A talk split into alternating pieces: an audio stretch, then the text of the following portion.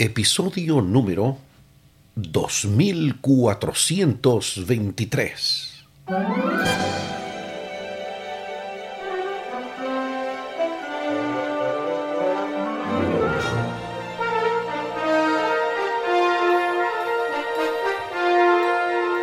Amados hermanos, ¿qué tal? Bienvenidos. Esto es Estudio Sistemático de la Biblia. Por la gracia de Dios estamos alcanzando una nueva semana, una nueva lección, una nueva oportunidad de aprender más y más de la palabra de Dios.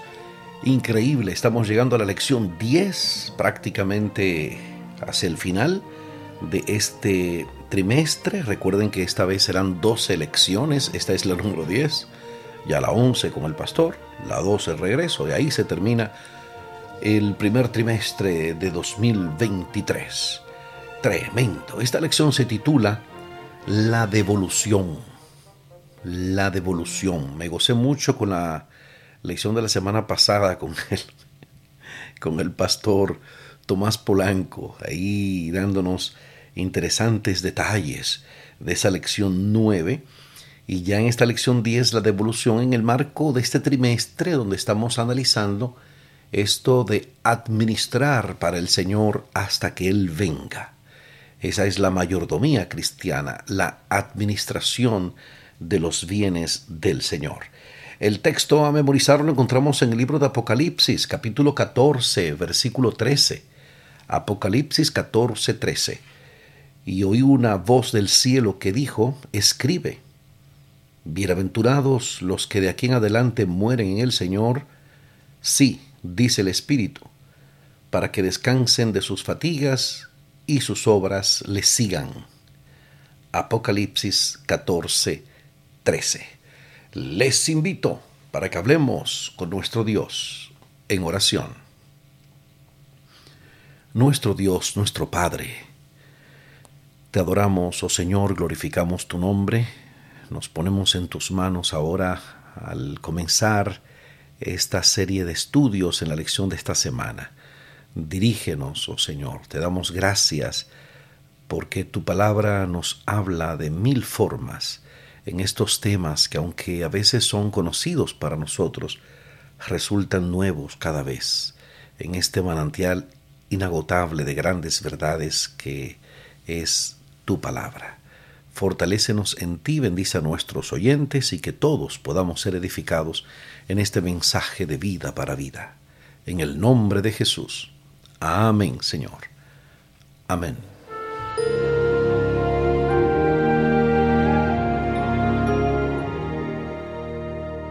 Tremendo, tremendo. Más adelante estará con nosotros el super Humberto Méndez, nuestro asesor teológico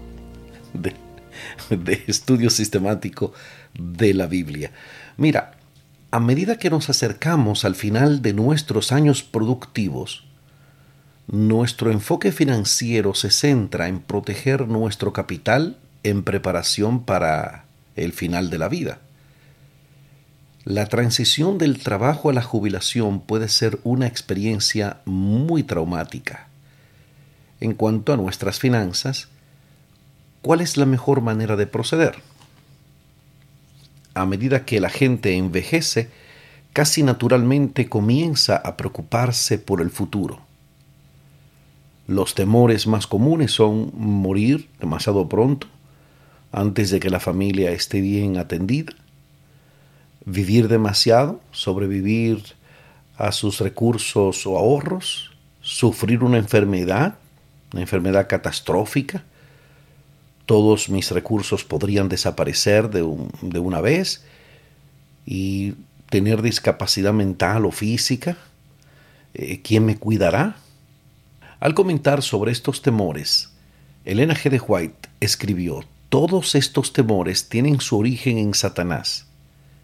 Si ellas asumiesen, o sea, las personas asumiesen la actitud que Dios quiere que asuman, sus últimos días podrían ser los mejores y más felices.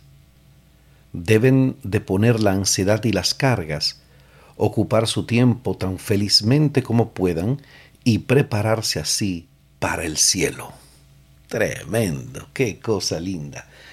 Eso es una cita de testimonios para la iglesia, tomo 1, página 374, párrafo 2, dentro del capítulo 77, la oración de David.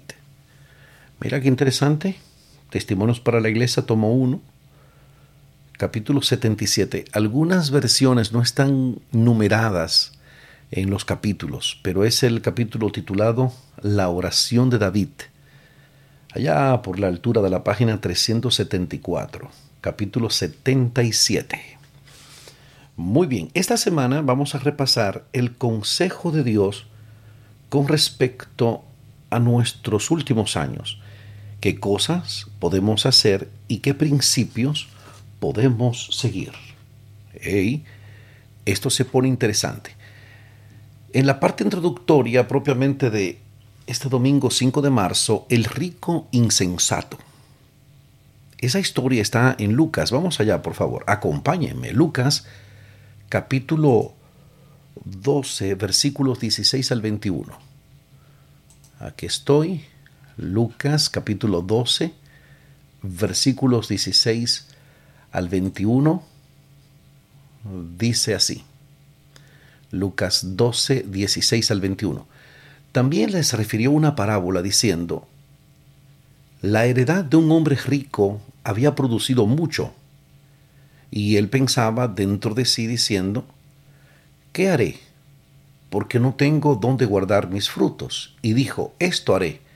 Derribaré mis graneros y los edificaré mayores, y allí guardaré todos mis frutos y mis bienes. Y diré a mi alma, alma, muchos bienes tienes guardados por muchos años, repósate, come, bebe, regocíjate.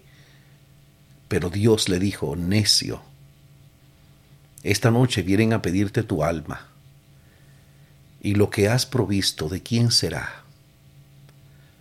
Así es el que hace para sí tesoro y no es rico para con Dios. Tremendo. Lucas 12, 16 al 21. La pregunta es, ¿qué mensaje relevante encontramos para nosotros aquí? qué fuerte reprensión le dio el Señor al hombre insensato y cómo debería interpelarnos esto con respecto a nuestra actitud hacia lo que poseemos. O sea, ¿cómo vamos a manejar eso? Aquí escribí en la respuesta, usted puede dar una respuesta mucho mejor que esta. Dice, el mensaje es que pongamos el enfoque en lo que realmente importa, que es nuestro bienestar espiritual, y no en los bienes materiales. La reprensión fue a eso de hacer para sí tesoro y dejar de lado a Dios. Esta parábola nos enseña a moderar la actitud hacia lo que poseemos y no vayamos nosotros a confiar más en nuestras riquezas que en Dios. Eso fue lo que pude escribir ahí, según pueden ver en los apuntes. Aunque el mensaje es más amplio que esto, se podría afirmar que esta fue una historia que Jesús contó sobre lo que no se debe hacer en la jubilación. Qué simpático está eso. De que lo que no se debe hacer en la jubilación. En consecuencia, si una persona deja de trabajar y comienza a gastar su patrimonio acumulando, debe prestar atención a tomarse en serio esta historia. El problema no es trabajar arduamente ni obtener riqueza, especialmente a medida que nos volvemos más viejos y quizás más ricos. El problema radica en la actitud que asumimos. Esas palabras, reposa, come, bebe, alégrate, expresan el verdadero problema aquí. Tú sabes, como que no se hizo rico para conducir, lo que hizo fue como algo más bien centrado en el ego, en el yo, en el, en el güey. Goza esto que va todo bien. Aquí hay una cita del libro Palabras de vida del Gran Maestro dentro del capítulo 20. Oye, qué interesante. Dice, los ideales de este hombre no eran más elevados que los de las bestias que perecen. Vivía como si no hubiese Dios, ni cielo, ni vida futura. Como si todo lo que poseía fuese de su propiedad y no debiese nada a Dios ni al hombre. Tremendo, tremendo. Oye, qué cita tan poderosa. Palabras de vida del gran maestro. Página 202, párrafo 1, dentro del capítulo 20. El mayor peligro del hombre. El mayor peligro de la humanidad, quiere decir, de las personas. Tremendo, tremendo. Vamos con el asesor, el super Humberto Méndez desde Santiago de los Caballeros, República Dominicana, y como una cortesía de su esposa Linda Isabel, participa en esta semana con nosotros Humberto Méndez. Adelante, maestro. Después de haber escuchado la cita leída por el hermano Omar, que se encuentra en Palabras de Vida del Gran Maestro, las palabras de Jesús de esta parábola que van del versículo 16 al 21 se ponen en su contexto cuando se leen los versículos que van del 13 al 15 y que fueron el texto de memoria de la lección número 9 de la semana pasada. Jesús manda a todo seguidor de él que se guarde de la avaricia él, el Mesías de Israel, el Hijo de David, no era enviado a la tierra a entretenerse en vulgaridades concerniente a hacer particiones sucesorales. Él no tiene que dar indicaciones sobre cómo las herencias se deben repartir. Lo que le importaba a un hijo del reino no es si una partición es justa o no, pues no se es rico por la cantidad de los bienes que se tienen, sino por la calidad de los mismos. ¿Por qué no reflexionamos en aquella viuda pobre que echó las dos blancas? Hagamos como ella, que nuestras riquezas estén cerca de Dios, escondida en Cristo. Tremendo, tremendo, gloria a Dios. Muchas gracias, mi querido Humberto. Si durante esta etapa de la vida pensamos solo en nosotros mismos e ignoramos las necesidades de los demás y la causa de Dios, estamos siguiendo el ejemplo del rico insensato. No había ninguna indicación en la parábola de Jesús de que el hombre rico fuera perezoso ni deshonesto. El problema estaba en cómo gastaba lo que Dios le había confiado debido a que no sabemos el día de nuestra muerte, siempre debemos estar preparados viviendo para llevar a cabo la voluntad de Dios en lugar de seguir una vida egoísta. Me encantó eso. Esa ha sido mi filosofía de vida. Realmente vivir cada día como si fuera el último, porque un día eso va a ser cierto. La idea general que se da en la Biblia es que una persona trabaja y continúa siendo productiva mientras pueda, ¿no? Por cierto, es interesante notar que los autores de los grandes libros proféticos, Daniel y Apocalipsis, como Daniel y Juan, tenían más de 80 años cuando concluyeron su labor. Esto en una época en que la edad promedio de fallecimiento era de unos 50 años.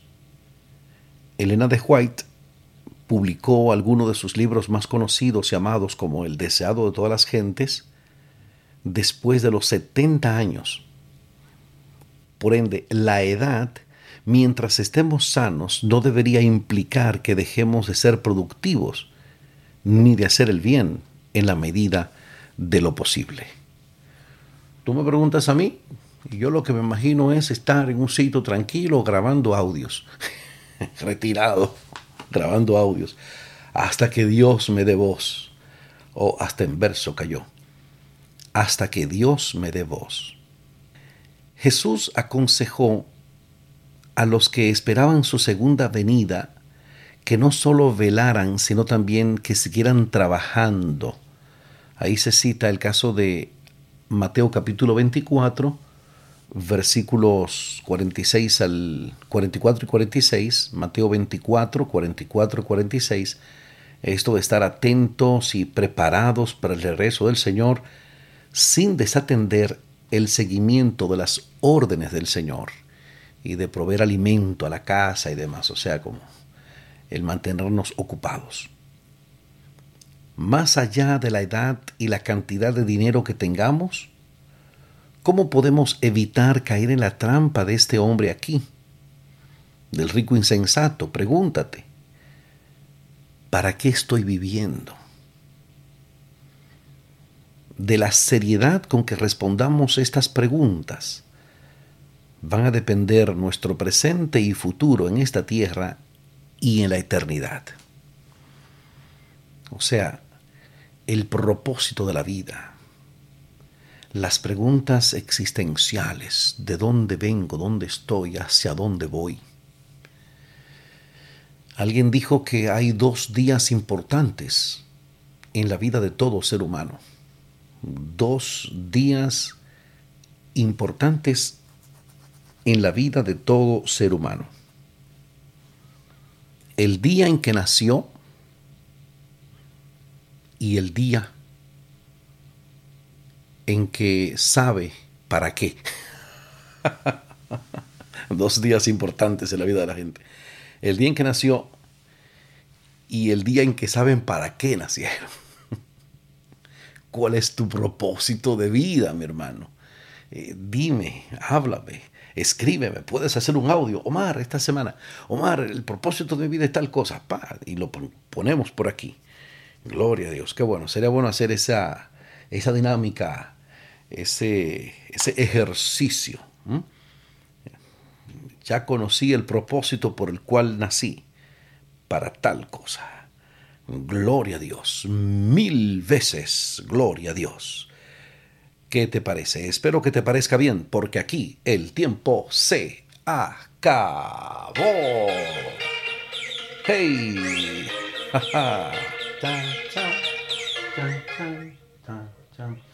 ¿Qué hemos aprendido hoy? Oh, eso mismo.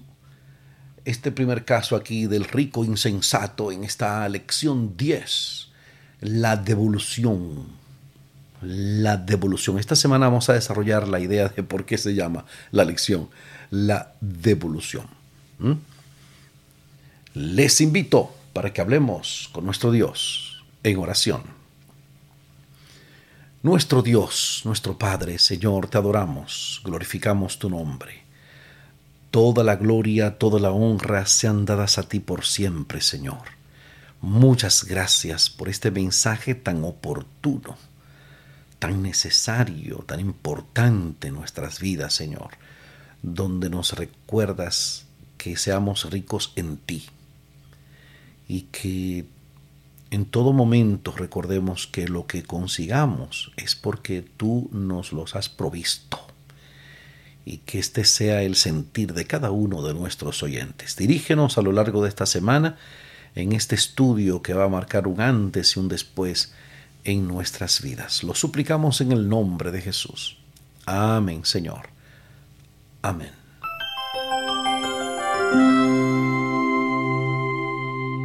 No se pierda para este lunes. No puedes llevarla contigo. ¿Eh? ¿A quién?